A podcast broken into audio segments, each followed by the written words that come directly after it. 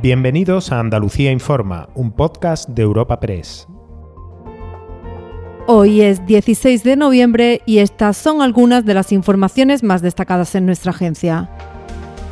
En el caso de los ERE, más allá de plazos y recursos, hoy ha sido jornada de reacciones políticas al confirmarse la decisión de la Audiencia de Sevilla sobre que los condenados por malversación tengan que ingresar en prisión.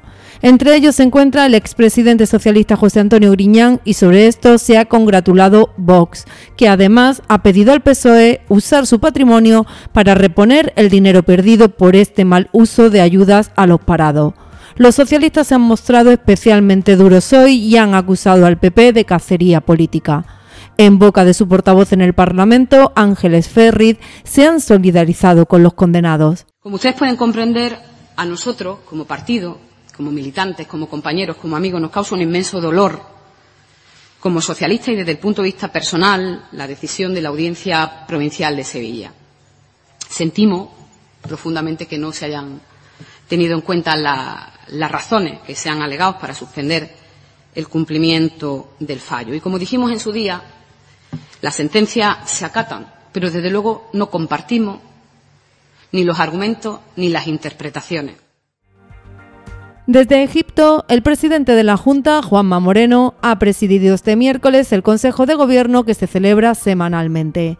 Ha detallado contenidos especialmente relacionados con las energías renovables, la sostenibilidad o la sequía, al encontrarse en la cumbre por el cambio climático ha respondido por primera vez sobre la convocatoria de una protesta sobre la situación de la sanidad pública en nuestra tierra y después de la celebrada contra la gestión de su compañera de partido Isabel Díaz Ayuso en Madrid.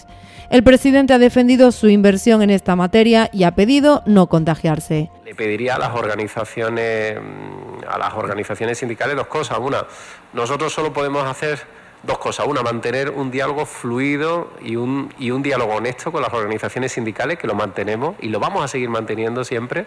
Y lo segundo, hacer un esfuerzo económico que lo estamos haciendo como se va a ver en los próximos presupuestos del 23 que vamos a aprobar.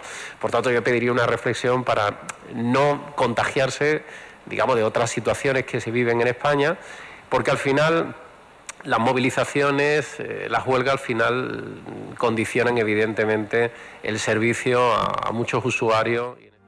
Y para cerrar este espacio informativo nos vamos a Madrid con Granada. La capital granadina, arropada por la Universidad de Empresarios, Diputación y Junta, ha defendido en un acto organizado por Europa Press que merece ser la sede de la Agencia de Inteligencia Artificial. Es una candidatura fuerte que aglutina los méritos y el apoyo de las instituciones. Respecto al impacto, estiman unos 10.000 nuevos empleos asociados en un plazo de cinco años, en el que también la inteligencia artificial y las TIC podrían suponer el 14% del PIB de la provincia granadina. El alcalde Francisco Cuenca no cree que el hecho de que otros territorios andaluces soliciten acoger otras agencias les pueda perjudicar cree que debe ser la elegida porque a Granada ya le toca. Así se ha manifestado en este foro. Porque no hay otra ciudad en nuestro país que teniendo el tamaño que tiene produzca tanto eh, conocimiento y de tanta excelencia. Granada ha de ser elegida como sede de la Agencia Española para la Supervisión de la Inteligencia Artificial, porque mientras otras ciudades han vivido durante muchos años a la sombra de grandes desarrollos, estoy hablando de infraestructuras, plataformas logísticas, potentes industrias de diferentes sectores, en Granada hemos sido exportadores de talento y curso a curso. Hemos visto cómo lo mejor de nuestra tierra, lo que egresa a la universidad, se iba a otros ámbitos. Recuerda que puedes encontrar estas y otras muchas noticias en la sección de Andalucía en nuestra web europapress.es.